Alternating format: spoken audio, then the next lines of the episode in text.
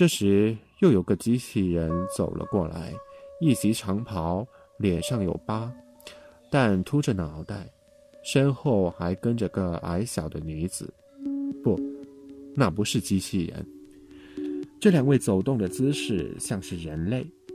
前面的男人有种老兵的派头，他做了自我介绍，说他是霍加提神父。你是访问学者？他把一件黑色长袍递给了马特。谢谢。马特接过长袍，不知道除了穿上还能怎样，于是将它披在了衣服外面。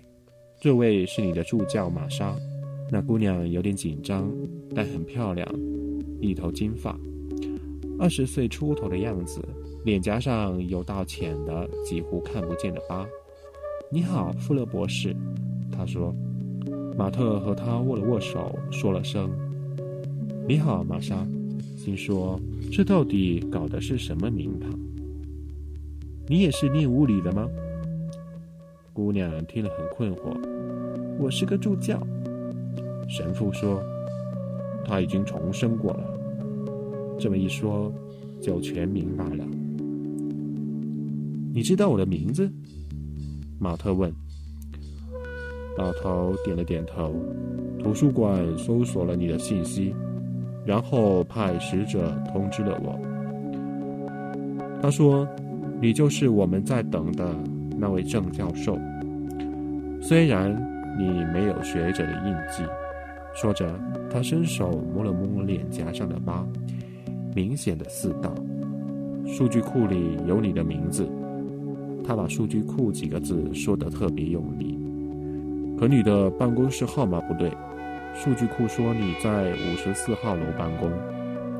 马特点了点头，嗯，就是格林楼。格林楼在哪儿呢？老头问道。玛莎接嘴说：“十七号楼后面有片林子，我就是在那儿上导词变化课的。跟林子没关系，叫格林楼是为了纪念一个叫格林的男人。那是学校里最高的楼，很容易找。现在可能没了。”老头和姑娘对望了一眼。楼房还能去哪儿呢？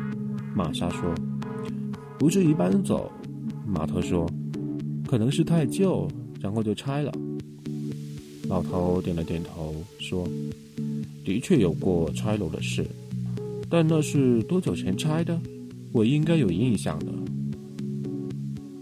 马特深吸了一口气，然后突然说道：“我是在基督降临前两百年出生的，我是个时间旅行者，从前是这儿的教授。”那会儿这里还是麻省理工学院。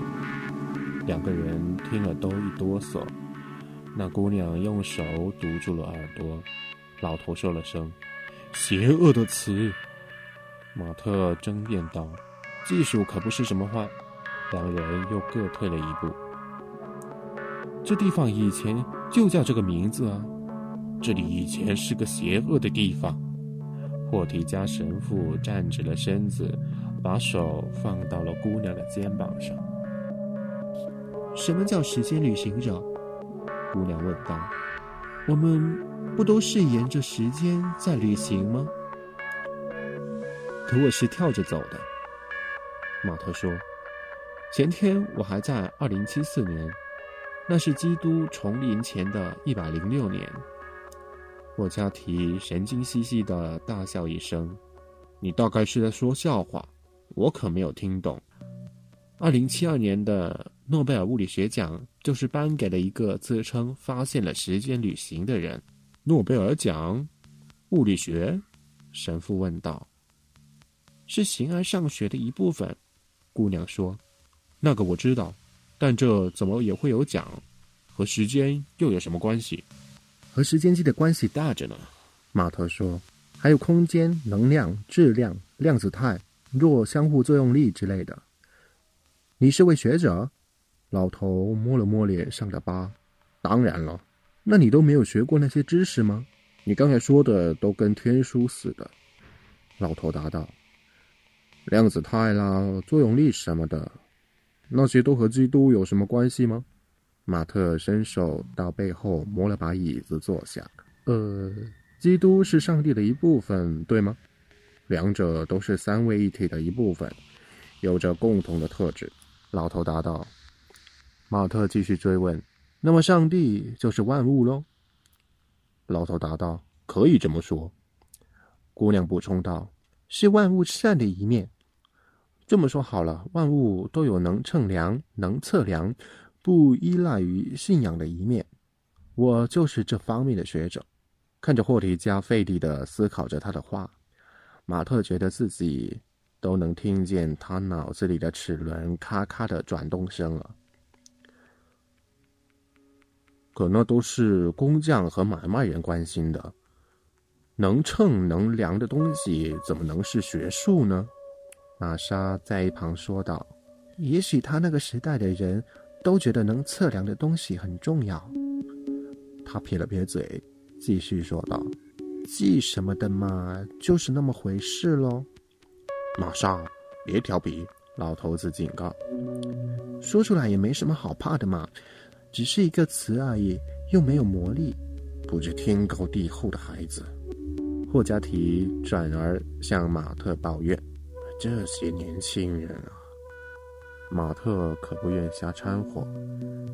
你为什么觉得可测量的东西不学无术呢？或者说不经验？那可是真实的世界呀！霍加提露出了胸有成竹的微笑。你又在说笑了，那可是魔鬼的利器。真实世界是个幻觉。玛莎又插嘴。可并不是每个人都那么想的，玛莎。上帝创造了世界，又没有创造魔鬼，他用了六天，是吗？所以说，真实世界本身不是邪恶的。他很会独立思考。老头子咬牙切齿的对马特说：“做你的助教再好不过了。”这时，外头响起了教堂的钟声。正午了，我得去冥想开斋了。玛莎，教授吩咐的事都能做到吗？当然了，神父。教授，我礼拜三早晨来你的办公室，下午有个教师会议。我的办公室，玛莎会为你找一间的。好了，明天见。老头子说完就急忙走了，似乎是迫不及待的要去冥想。那么，我的办公室，他们给了我一张单子，上面有四间房，但都很小。我知道还有一间，你肯定喜欢的。好，他们是谁？他们怎么知道我要建办公室？都是行政办的。我今天早上收到通知，说把我派给你，还说你马上就到。然后霍加提神父就跑来告诉我说。你在图书馆，行政版昨天就知道我已经到了。姑娘点了点头。还有人知道你会要一间办公室，他们可能还知道你原来的办公楼已经不见了，是因为他在一号楼门口偶遇了那位保安，那保安可能也是机器人，一照面就扫描了他，认出了他的身份。这到底是怎么回事？数据库记录了他是位学者，尽管学校是在一百七十七年前聘的他，这是不是意味着有人正在等他？他跟着玛莎爬上三段台阶，来到了一条昏暗的过道。玛莎递了把黄铜钥匙给他，这间好，光线足。说着，他吱呀一声推开了门。光线的确挺足，在他的年代，这间办公室被罩在格林楼的阴影中，但现在推窗望去，只能看到几栋矮木屋的屋顶。格林楼和可敬的布朗库西的雕像都已不知去向，但就在两天前，他还在那楼里抢了时间机和一辆出租车，逃到了这里。教授，你不喜欢这儿吗？玛莎问：“这挺好的，玛莎。我就是想看看以前办公室的旧址，也就是格林楼。玛莎望着窗外说：“不是下面的这几栋吗？”“不是，格林楼比他们大多了。”“你没有这地方的老照片吗？”“当然没有了，基督前的都没有，因为那是罪。”“不，因为那是从前。”他耐心的解释道。“从前的影像都消失了。”“不不。”伦勃朗啦，达芬奇啦，他们都还在的。我最喜欢维梅尔，市中心还有他的两幅作品呢。这么说，这地方的宗教味还不是很浓，还是有艺术细胞的。可是就没有照片吗？我那个时代就什么都没留下。那些啊，都在基督回来的时候消失了。怎么消失的呢？噗的一声就没了。书上是这么写的嘛？天使把他们全带走了。当然了，当时我可不在场。天使，比利·卡伯特的复仇天使。我得先好好学学，然后才能教别人。马特说：“日常事务我都能帮忙。”霍加提神父说：“你这学期不用上课。”真是个好消息。窗户左边有张旧的金属桌子，马特翻遍了抽屉，只有薄薄的一摞纸、两支铅笔、一支墨水笔、一瓶墨水，旁边还有一卷看来是擦钢笔头用的布，里面裹着一把小刀和两个可以替换的钢笔头。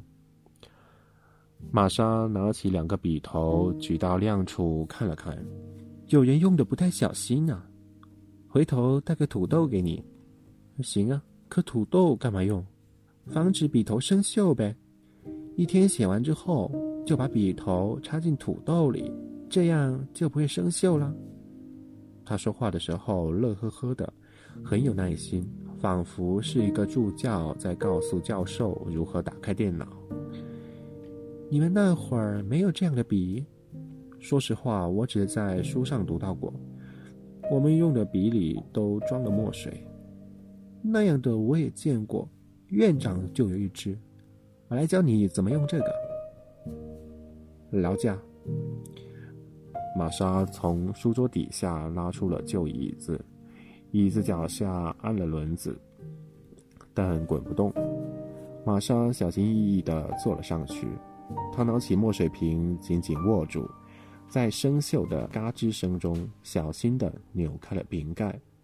接着，他向马特展示了沾墨的方法：先把笔尖浸入墨中，再将笔头在瓶口左右擦拭，抹掉多余的墨水。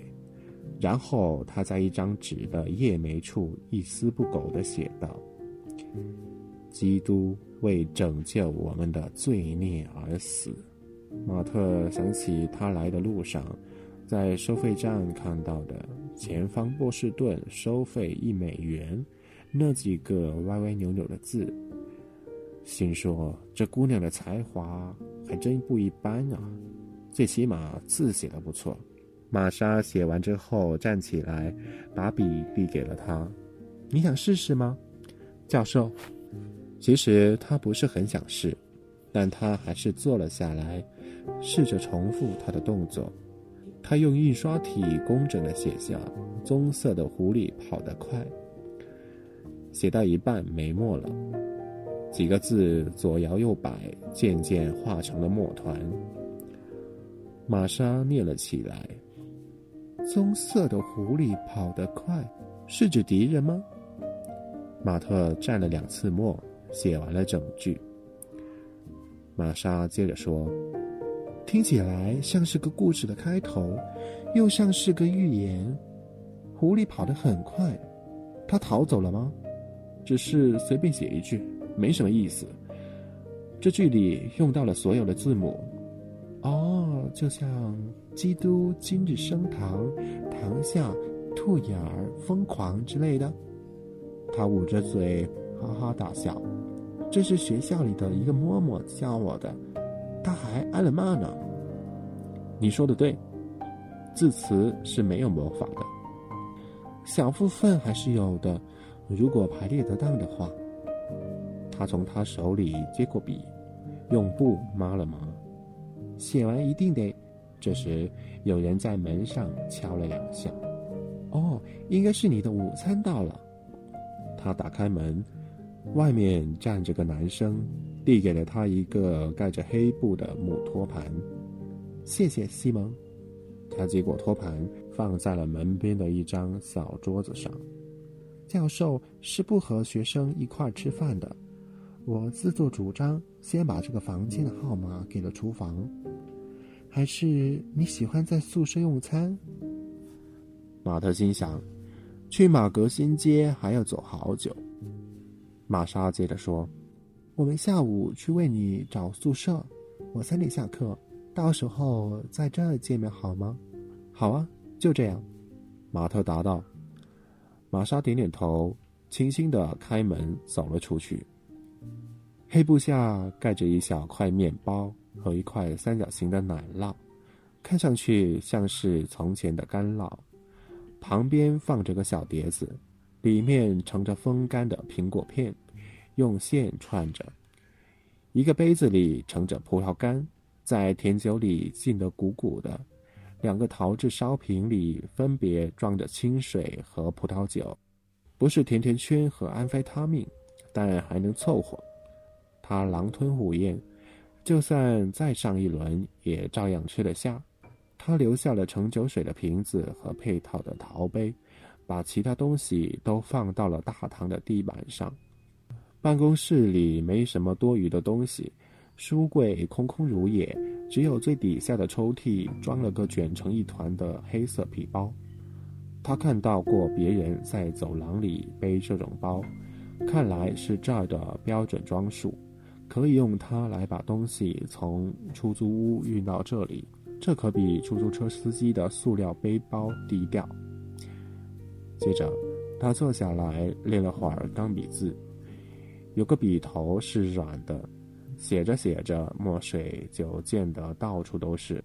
还是玛莎刚才用的硬笔头最好使。他的想法还是别写为妙，因为有可能叫人看见。他胡乱写了些东西，半小时后手指变得僵硬起来。于是他照玛莎的吩咐，把笔头一一擦净，插进土豆，然后下楼散了会儿步，四处看了看。格林楼前的方院还在，院子里大拉拉的残留着几枚生锈的巨型螺栓，那是以前用来固定布朗库西的雕塑飞翼的。也许是觉得太俗了，所以才被拆掉的；也有可能是因为老化倒掉了。四周静得诡异，这一带向来比别处安静，因为纪念大道上的车流声被建筑挡在了外面。但天气这么好，以前会有许多学生来玩橄榄球和飞碟，现在却一个人影都不见。铃声突然响了起来，应该是下课铃。学生们纷纷涌出教室，走进了阳光。先是几十个，然后是上百个，他们个个都很安静。可话说回来，他那个时代的学生也不能算是一群暴民嘛。他跟了上去，想混进人群，但他注意到有人偷偷瞥了他几眼。可能是因为他年纪比较大，脸上又没疤。人群所到之处，两边是低矮的木头房子，宿舍和会堂夹杂着出现。中间的一栋大楼里飘出饭菜香。马特转身逆着人流往回走，边走边看。他那个时代学生中大约有一半都是亚裔，但眼前这群学生中间一个都没有。黑人也没几个，是逐渐减少还是突然清洗？如果能找本可靠的 MIT 校史，估计就能推断出大量遗失的世界史。就算是一部不可靠的史书，都会暗示许多东西。这时，他看见了远处的一块标牌，走过去一看，原来是老校区最东面的入口。那牌子原来是个欢迎的标志，还附了张地图。现在欢迎词和地图都还在，只是校内开设的科系都变了：蒙恩传教系、撒旦研究系、刺血为盟系。刺血为盟系是什么？能开几门课？最后他找到了自然哲学和形而上学系，地点在七号楼。是以前的力学和数学研究院的一部分，离他的办公室不远。看来他最好现在就过去看看。格林楼的墙壁一度是研究者的灵感之源，墙上展示着以物理学为主的科学史，还有旧实验的复制，都配了旧照片。眼前的七号楼墙壁同样能给人启发。上面挂满了耶稣和其他圣人威严的画像，没有凌乱的告示牌，没有一叠叠交还的论文，办公室的门上也没贴卡通画或挑衅的文章。而在从前，这些可都是教授的个性宣言。或许神理学并不鼓励个性。他想到了霍加提神父对玛莎那副不耐烦的神情。马特走进了一间空旷的教室，在教师办公室后面的椅子上坐了下来，努力按耐着心中涌起的无助和恐慌。他还没有陷在这儿，他知道，自己最终能找到回去的路，至少能回到二零五八年，回到朗汉克鲁斯事务所的办公室。但在找到那条密道之前。他可能还得前往更加遥远的未来，或许现在就该按下按钮，以免和这些宗教狂起摩擦。但谁都不能保证两千零九十四年后的未来会比现在更安全、更理智。MIT 本该是个舒适、熟悉的场所，他在教室里度过了大半个人生。多年来也一直努力留在教室。他喜欢和年轻人共处，一起追求知识。这地方的气味还和从前一样，感觉也差不多。只是身后的墙上挂的应该是个时钟，而不是露出慈祥微笑的耶稣画像。他曾经盯着那个挂钟看过很久，祈祷时间能快点过去。而现在的孩子们，或许每天都会对着画像祈祷。